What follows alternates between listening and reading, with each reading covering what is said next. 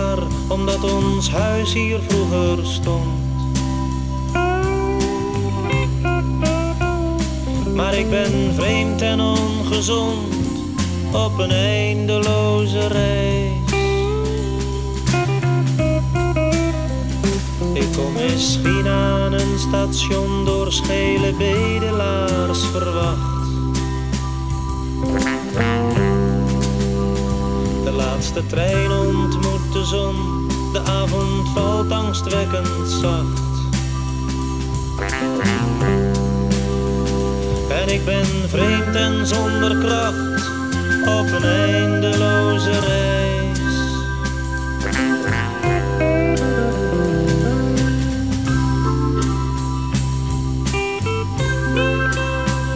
En als ik vraag waar ik nu ben staren mensen achter kragen.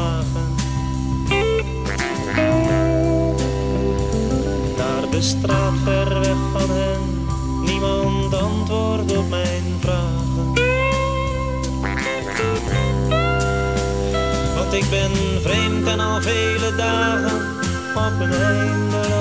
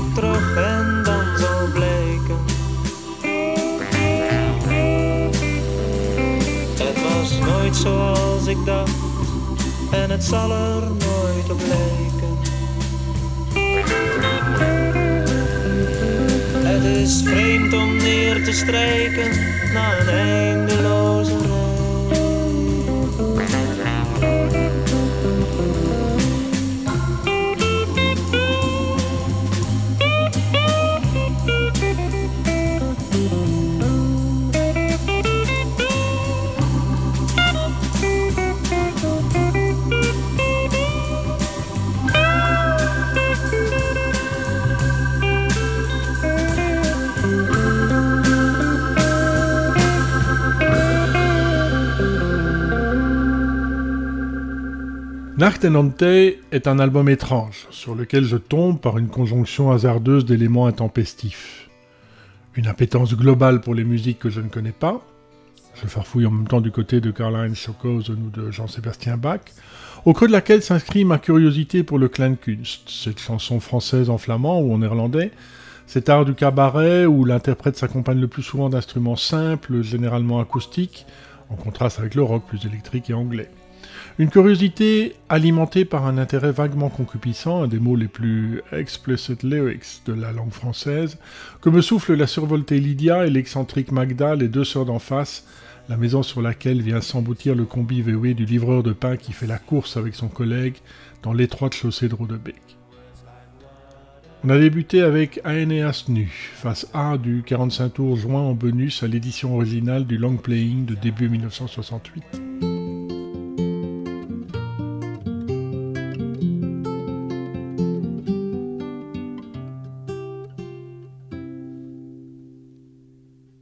De wijk wordt gesaneerd en de huizen moeten plat.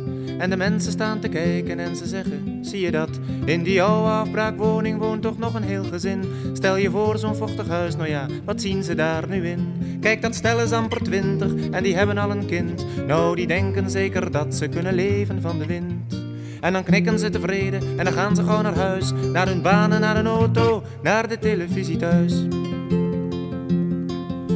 Het waren slechte huizen en ze woonden clandestien. Ze hadden daar geen licht en ook geen water bovendien. Maar ze waren daar gelukkig met vier muren en een dak. Verder hadden ze aan luxe en aan dure meubels lak. Maar het huis moet afgebroken, want er komt een groot kantoor. Het gezin staat nu op straat, maar ja, het geld gaat altijd voor. En dat kan je makkelijk zeggen in je eigen mooie huis. Met je baan en met je auto, bij de televisie thuis.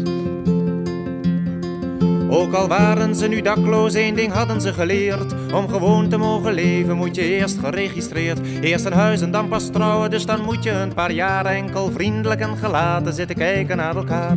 Als je dan het wachten moe bent en er komt dan toch een kind, moet je zien dat je dan zelf maar iets om in te wonen vindt. Want de mensen roepen schande en ze blijven veilig thuis en bespreken de problemen op de televisiebuis. En het gezin trekt dan weer verder naar een andere afbraakbuurt. En ze worden na een tijdje dan ook daar weer uitgestuurd. En sta je met je meubels en je kind dan weer op straat, dan zal het niet veel helpen als je je beklagen gaat. Want als je dan die ambtenaren op de toestand wijst, dan zeggen ze: Het spijt me, staat achteraan de lijst. En dan denken ze tevreden aan hun eigen mooie huis, aan hun banen, aan hun auto, aan de televisie thuis. Le mot lui-même, Kleinkunst, littéralement petit art, m'intrigue par sa résonance péjorative. Et les voisines se marrent, mais ne veulent ou ne savent pas vraiment m'expliquer en quoi le terme n'est en fait pas condescendant. Je finis par comprendre qu'il s'agit plus d'évoquer le côté, disons, intime de cette forme théâtrale chantée, qui fait appel à la sensibilité de son public, sur un mode par ailleurs souvent socialement engagé, comme dans Warning Note, du premier album, éponyme dans un premier temps puis réédité sous le titre Apocalypse de Bodo Underground, qu'on vient d'entendre et qui raconte l'histoire d'un jeune couple de squatteurs expulsés avec vaisselle et bébé d'une maison, humide et à démolir, au profit d'un bel ensemble de bureaux, neufs et secs.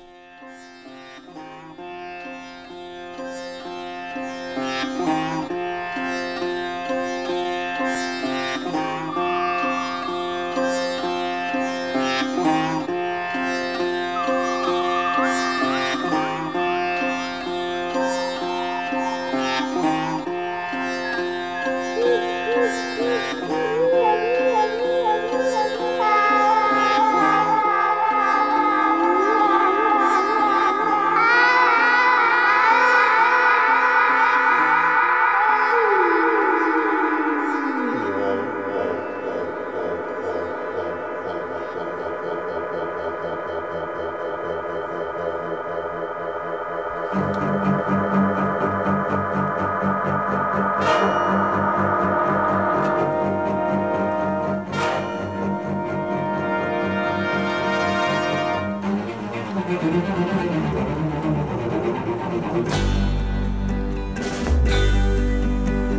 bloemenwei is groen getooid, we hebben bloemen rondgestrooid. Het goudgelokte lentekind en wij. Vriendinnen, vrienden, allemaal gezeten rond de vruchtenschaal. Ook u bent welkom, lach en kom erbij. We geven picknick onder wilgen, onder linden. Tussen klaprozen en winden, Neem mijn hand en sluit je ogen, pluk een bloem. Tony Vos en Lennart Neig, van wie ik nog een tientje krijg. Het goudgelokte lentekind slaapt zacht En zoete rook van blauwe kant omgeeft mijn hoofd als haardooiband en druppels honing geuren op mijn vacht. We geven picknick tante Beb en pater Jansen, die al zelf samen dansen, leliekransen in hun haar. Kom, maak muziek, pluk een bloem.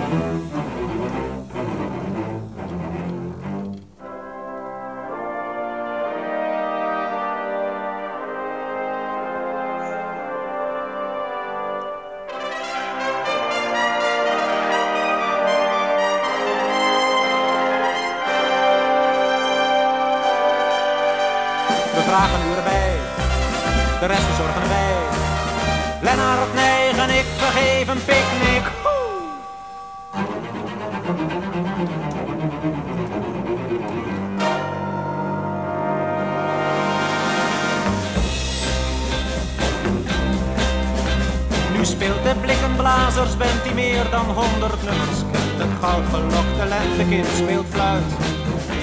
Gekleed in vijgenblad van schuim vliegt Dylan door het hemelruim. Speelt hymnen op zijn harp en gouden luid.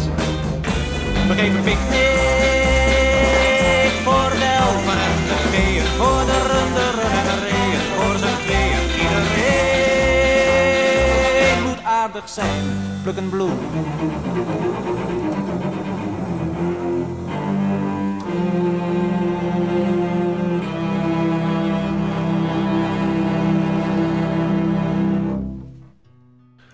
Si le premier disque de Baudouin de Groot, probablement le plus important représentant de Kleinkunst avec Herman van Veen aux Pays-Bas ou Jeff Van Uytsel en Flandre, moitié reprise de titres de Donovan, Bob Dylan, les Kings ou Simon et Garfunkel, moitié composition propre, les paroles sont de Lennart Ney, son voisin de rue et copain d'enfance. Si ce premier disque donc fait penser à la démarche de Hugo Frey, qui un an plus tôt, en 1965, publie Hugo Frey Dylan, l'influence du contexte musical bouillonnant se fait sentir dès le troisième album. Lors de l'apparition en 1967 de Sgt. Pepper's Lonely Hearts Club Band des Beatles, le magazine musical Hitwig met de au défi de créer le premier album psychédélique hollandais ce qu'il réalise avec Picnic, on en a écouté le morceau titulaire, à propos duquel il raconte. Il n'y avait pas de limite, toutes les idées ont été testées. Sur un coup de tête, nous sommes allés dans une quincaillerie pour acheter une hache parce que nous avions besoin de ce son dans Megaton. En fait, on voulait une enclume, mais impossible d'en trouver à Hilversum. Nous avons demandé à Anne de Vries de venir jouer avec quelques instrumentistes avant et il s'est rappliqué avec la moitié du Netherlands Blazers ensemble. Nous avons cité du classique, la flûte enchantée de Mozart, et de la pop, Foxy Lady de Jimi Hendrix. Nous avons sorti Jérôme Boll du musée. Musicalement, nous sommes passés de l'Inde, incontournable pour tout hippie sensé, aux années 30, puis au-delà des années 60. Nous voulions tout, et Bert Peetl, l'arrangeur, pouvait tout faire. De nacht is eindeloos lang, de weg is een grot met groene druipsteenbomen. Ik spaar de wind die ik vang om te fluiten, ik spot met al mijn zielige dromen. Mijn wagen rijdt verder als een pompoen, de prins is vanavond op pad. Hij heeft zijn sokken vol gaten en een glazen schoen en zijn laarzen geleend aan de kat. En onder de motorkap zuizen in hun tredmolen zes witte muizen.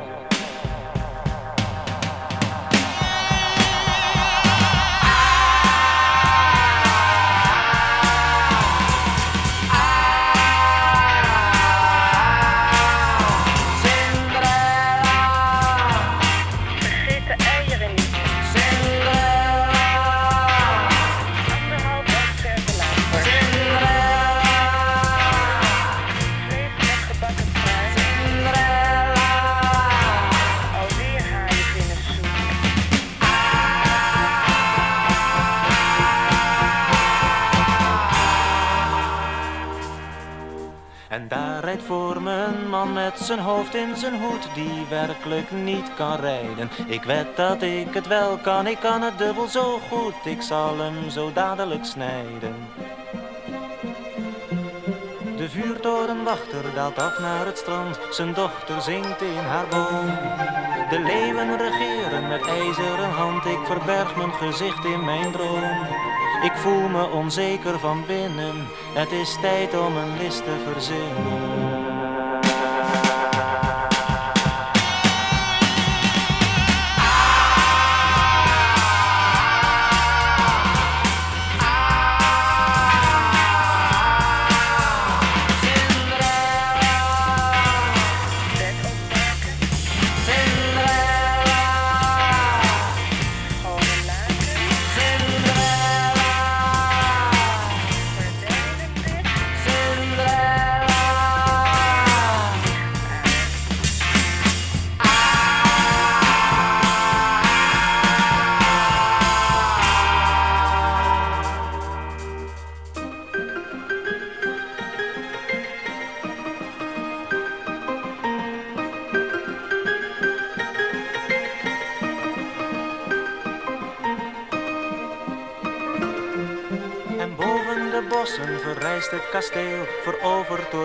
De Vos.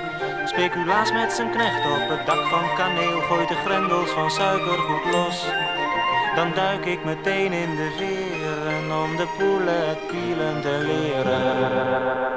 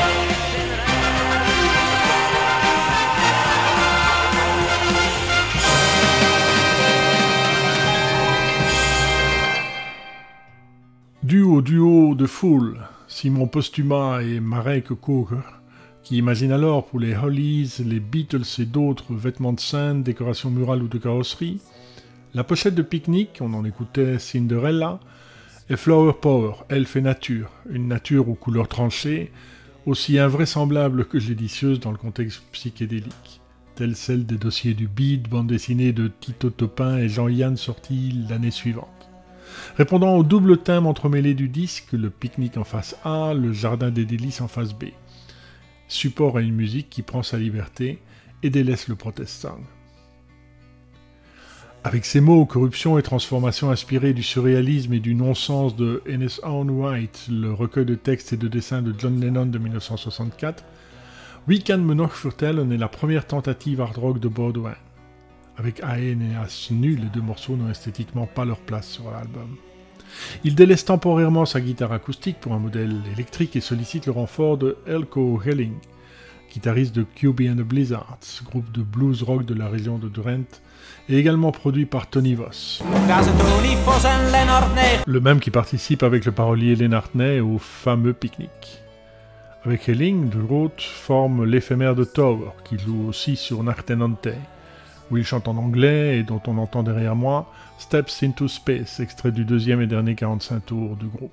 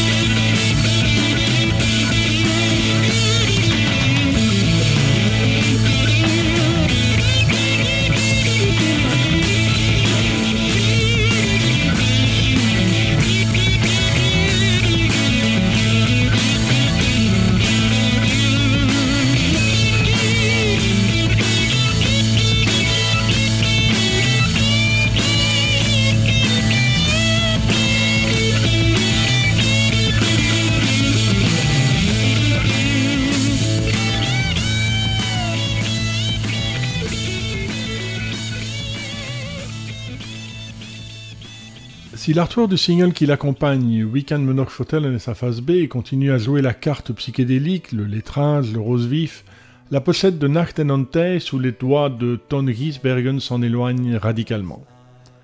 Intrigante, inquiétante même, elle superpose un Baudouin-de-Groot mélancolique au carriole à Ardenaut, de style art nouveau et alors abandonné depuis des années, un manoir amer entouré d'arbres dépouillés.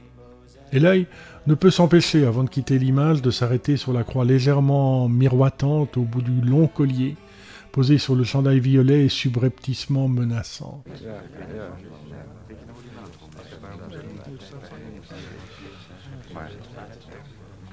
Ja, eh, ja, een beetje wel. Ja,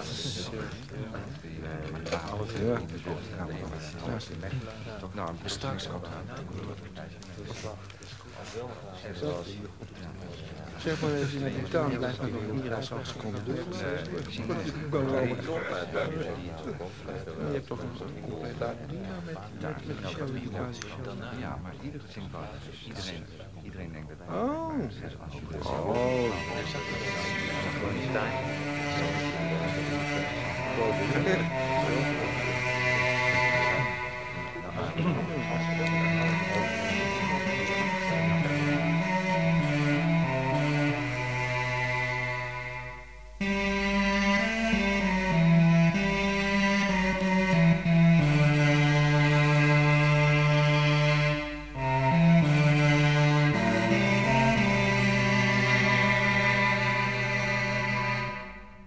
Meisjes wachten nachten op de god Shalom Onra, de draak bewaakt Ophelia.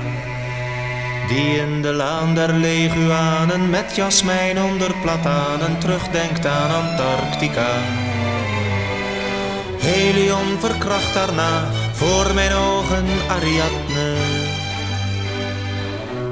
Zacht glazuur is Babylon. Tempelgoud glanst helder in de stralen van de zon, daar reist herboren Helion. Door de gongen onderbroken spoort de zon in stroken voor de tongenpoort omhoog. Helion doodt Oberon voor de ogen van Apollo. Zacht glazuur is Babylon. Priesters heffen horens voor de witte stenen god. Elysee beweent het lot. Als het leger heeft gestreden, er zijn meesters overleden bij het eerste lentefeest.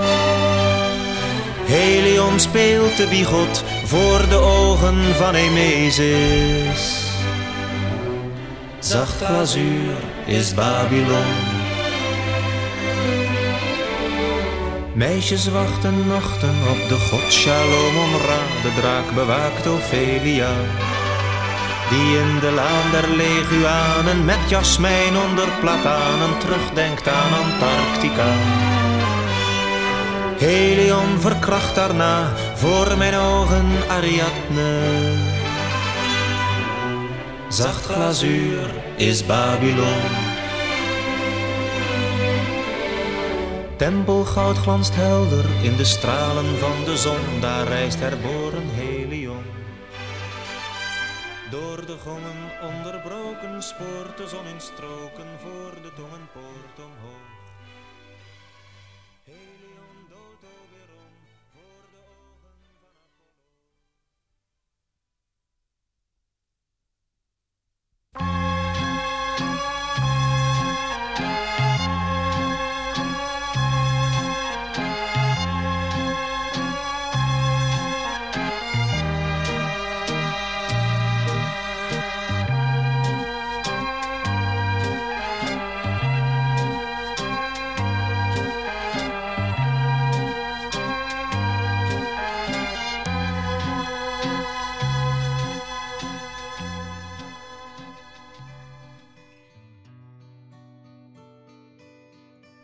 La première version du texte de Babylone, celle de Lennart Ney, est du quasi-latin. De Groot tourne un moment autour, ne parvient pas à se l'approprier et réécrit la chose en néerlandais, empli de non-sens et de mythologie, favorisant les sons en A dans le premier couplet, en O dans le deuxième, en E dans le dernier, et dont la mise en œuvre suggère une spirale sans fin, tel le tournoiement sans cesse changeant des hommes et des langues. La liberté de ton qu'il expérimente avec Picnic incite Baudouin de Groot à franchir un pas supplémentaire pour Nachten on Tij. À la recherche sonore, il ajoute l'éclatement du format. Stricto sensu, c'est-à-dire sans compter le 45 tours joint, le LP compte seulement deux morceaux. Le court Babylone et le long Exen Sabbath qui fait plus de 25 minutes et est coupé en deux sur l'édition vinyle juste après de verschrikking gelijk. Le silence, la terreur, silence du disque qu'on retourne sur la platine, qu'aurait peut-être dû respecter la version CD. En voici la première partie.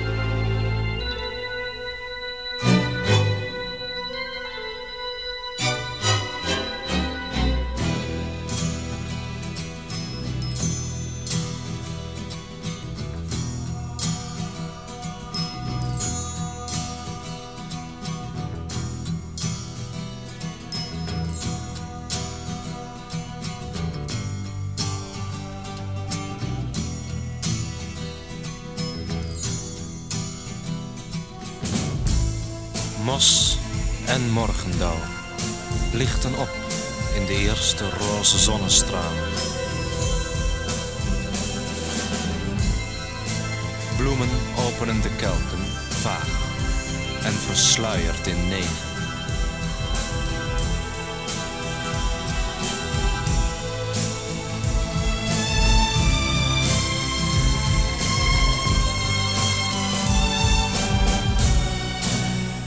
Het is ochtend en de nacht is voorbij.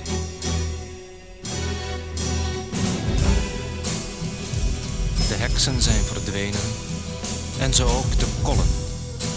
En kobolden, de gedrochten, weggevlogen op de eerste stralen van de nieuwe dag.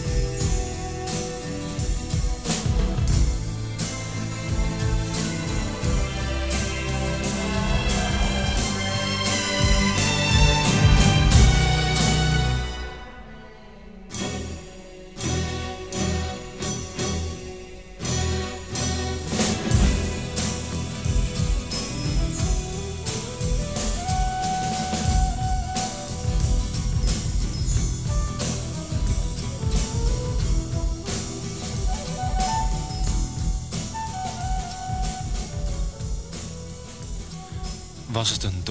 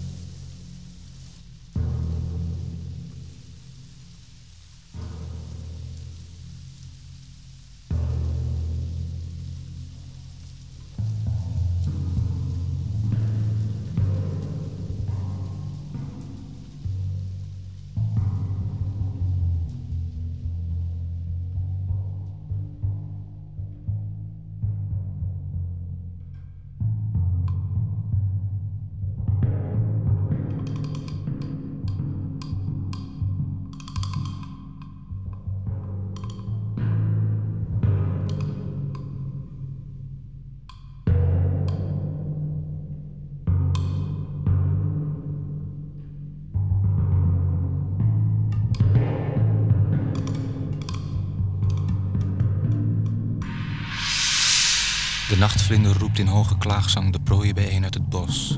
Een warm bos waar het donker begint te worden. Bladeren trekken de sporen van de nachtvlinder die zich zingend een weg baant langs geschorste stammen. Langs de bemoste grond in de stille schaduwen van een warm bos waar het nacht is.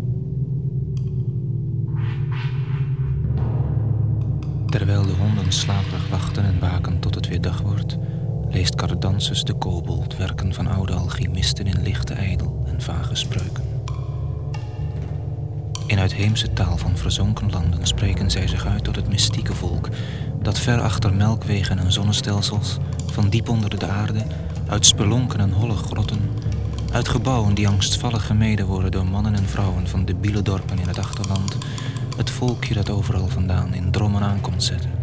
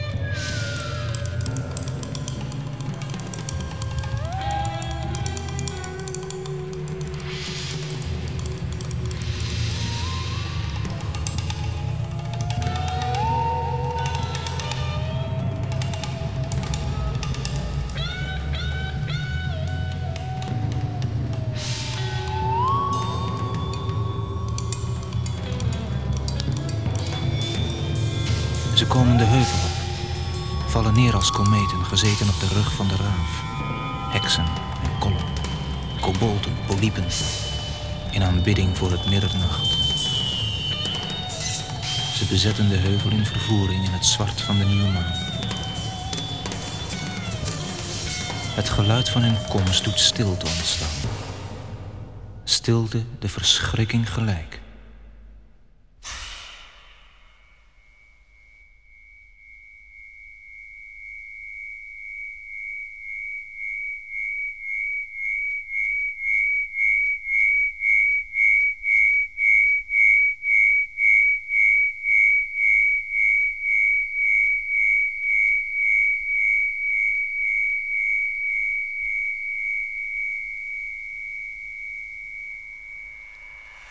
Dans cette histoire de sabbat et de sorcières qui, après le versant Peace and Love, explore l'attrait des hippies pour l'ésotérique et l'occulte, De Groot, il traîne alors avec des marginaux de Dwingelow, se fraye un chemin dans un monde d'elfes, de personnages mystiques aux noms exotiques, aidé en cela par Lucien Duzé, copain de l'Académie de cinéma et amateur d'astrologie. Tout ça n'est pas trop la tasse de thé de Lennart Ney et Baudouin ne l'en avise même pas. Ce qui fera dire plus tard à Lennart, après une bonne explication entre amis qui tiennent l'un à l'autre, eh bien, ce beau, il fait juste ce qu'il a à faire. Et là, il devait faire quelque chose avec des sorcières. Bon, il a perdu le fil pendant un moment. Ah, ce beau. Si la structure narrative est claire, ça commence dans une forêt sombre, à l'ombre, les adeptes se rassemblent, le sabbat nocturne démarre, puis prend fin au milieu des mêmes arbres dans l'obscurité qui s'élève avec le jour nouveau, au point de promouvoir le disque au rang d'album concept, le premier en Hollande. L'esthétique du morceau l'est beaucoup moins. Ici, plus encore que dans l'album précédent, de Groot se permet tout. Liberté ou errance artistique, c'est selon, mais moi j'aime cette façon d'explorer sans honte ni remords. On se replonge dans les délires de cette fin 67 et les limites de son environnement technique pour la deuxième partie de Exen Sabbat. Een vrouwzachte stem streelt de handelingen van Mephistopheles, de magier van het losse land. In de schaduw van een nieuwe maan op de grens van de randgaarde wereld strekt het gebied van de magister zich uit onder een dekmantel van zeer gewone dingen.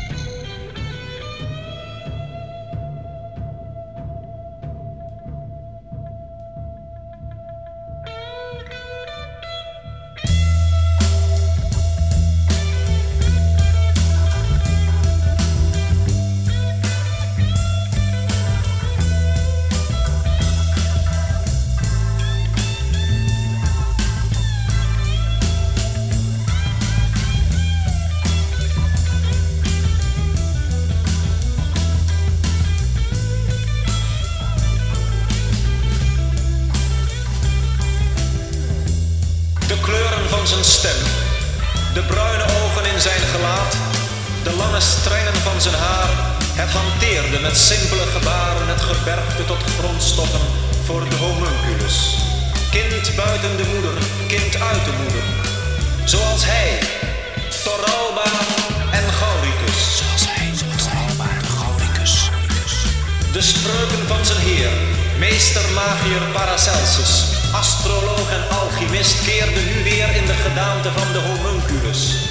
Het kind buiten de moeder, kind uit de moeder. Zoals hij,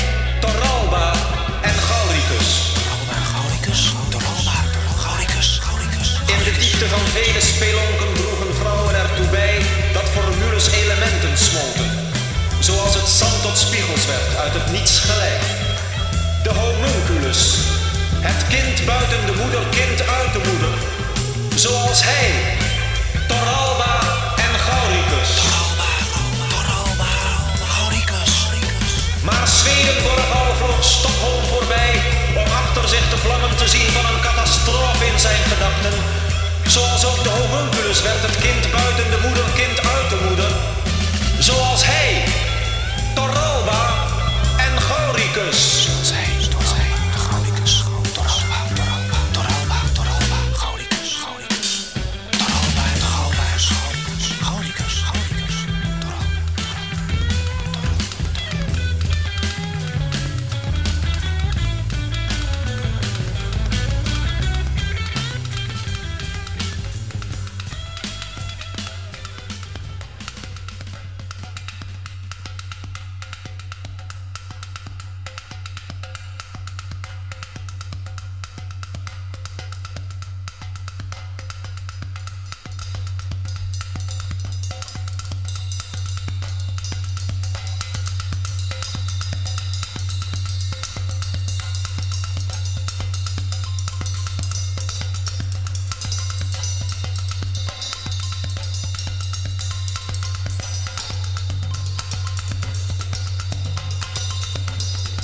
Daar zitten ze.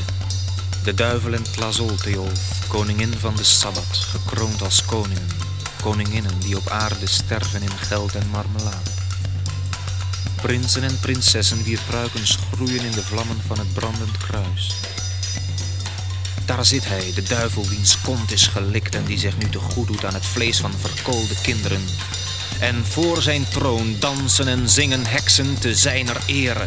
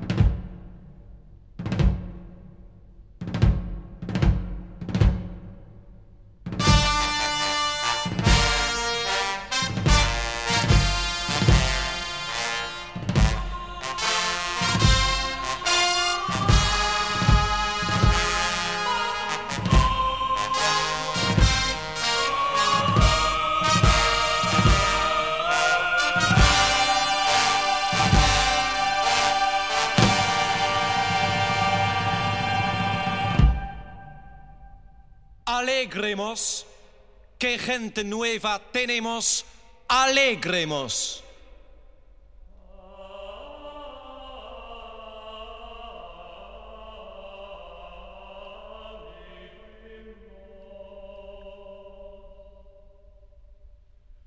En dan wijken allen voor hen. Welkom in de naam van Satan en zijn volgelingen. In stilte stijgen ze af als ze kwamen op bokken die langs maan en nevelvlek hun weg vonden naar hier. Dan lopen ze langzaam in een rij naar het gevallen kruis en vertrappen het in afschuw en woede. In hun weelderige gewaden naderen ze nu de troon van de kwade monarch die opstaat en zijn hand heft. Men knielt en wacht. De vrouwen met lange rokken van welstand en adel, besmeurd met modder en mos. Heren die in het achterland paraderen als God en Gabriel en nu wachten op het doopsel van de duivel. In hun gevouwen handen bieden zij ziel en zaligheid. Ze worden tot dienaar. En dan is het moment gekomen dat ze hun nette kleren afdoen. Alles voor Satan. Schamel en naakt, maar in uiterste vervoering zijn ze tot alles in staat. Ze kussen eerbiedig zijn billen.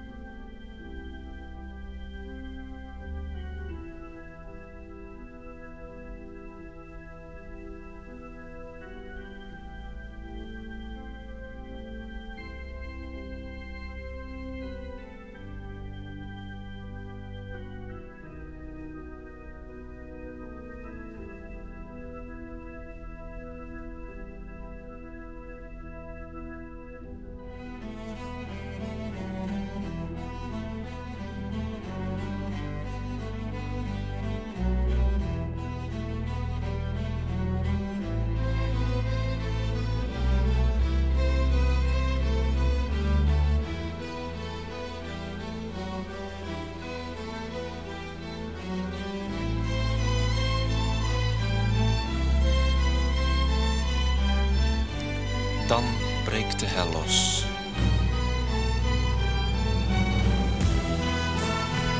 Ze worden gillend omringd door toekijkende trollen, kollen en kobolten. De heksen krijzen en dansen. Wij dansen, schreeuwen, splijten de aarde. Onophoudelijk tot schuimens toe, geverfd in felle kleuren, zweven wij elkaar op en werpen rook en vuur. We scheuren de nevels aan flarden en stijgen. We stijgen. Wij stijgen in cirkels en spiralen door lovertakken, spinrag. Terwijl raven en nachtvlinders ons omringen en leiden tot boven boomtoppen en torenspitsen. In een roes van spattend hellevuur verlaten wij de heuvel. Naar boven, naar zenit en zodiac, naar hel en duivel. Wij, Taralpa en Gauricus,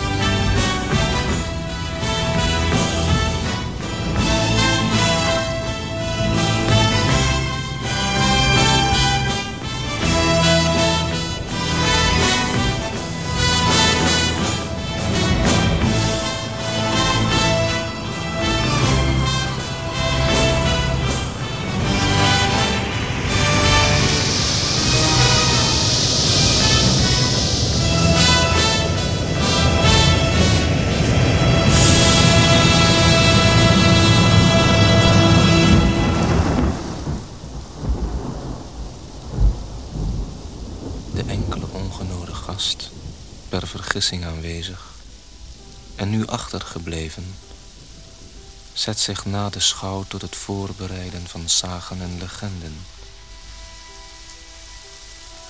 Het afschrikwekkend voorbeeld voor een volk in het achterland.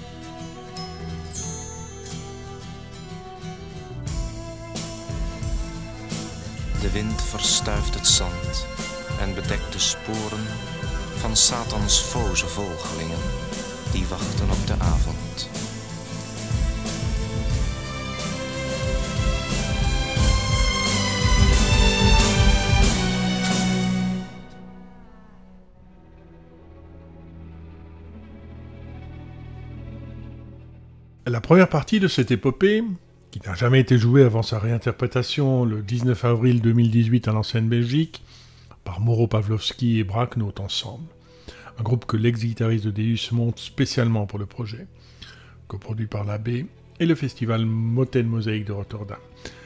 La première partie, donc, fait succéder à l'orage et à la pluie des percussions sourdes, inquiétantes, menées par Martin van den Hoven, futur batteur de groupe 1850, qui elle-même se mue en son électronique avant la lettre, résultat du travail avant-gardiste du pionnier Dick Remakers dans son studio de La Haye.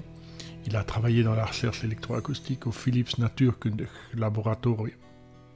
Pour finir en une vrille suffocante à ne pas écouter de trop près. Au contraire de la finale fulgurante de la deuxième partie de Exen Sabbath, pour laquelle seul le casque permet de capter entièrement le tourbillon, mi-Bach, mi-Wagner, figurant la spirale ascendante que suit l'orchestre entier aspiré vers le ciel. En l'absence de quadriphonie ou de joystick sur la table de mixage, Albert Koss, le technicien du studio, bricole une sorte de petit moulin à café qui permet de faire tourner la musique, de gauche à droite mais aussi d'avant en arrière, et d'en moduler le volume. Un peu dans la même veine que l'Azimut Coordinator élaboré pour Pink Floyd par Bernard Spey, technicien au studio IMI d'Abbey système de spatialisation sonore et premier outil de contrôle panoramique du son quadriphonique, est traîné lors du concert londonien du 12 mai 1967.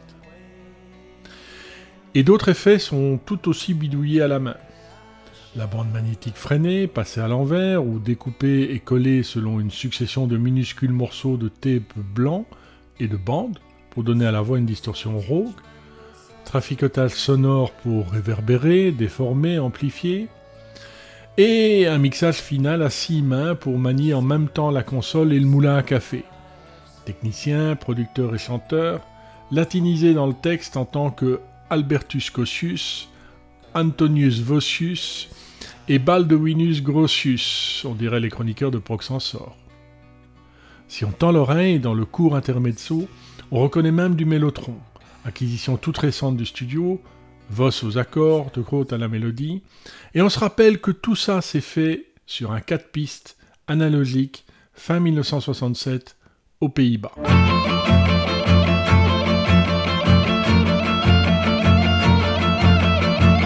A Question of Sound, c'est fini pour aujourd'hui.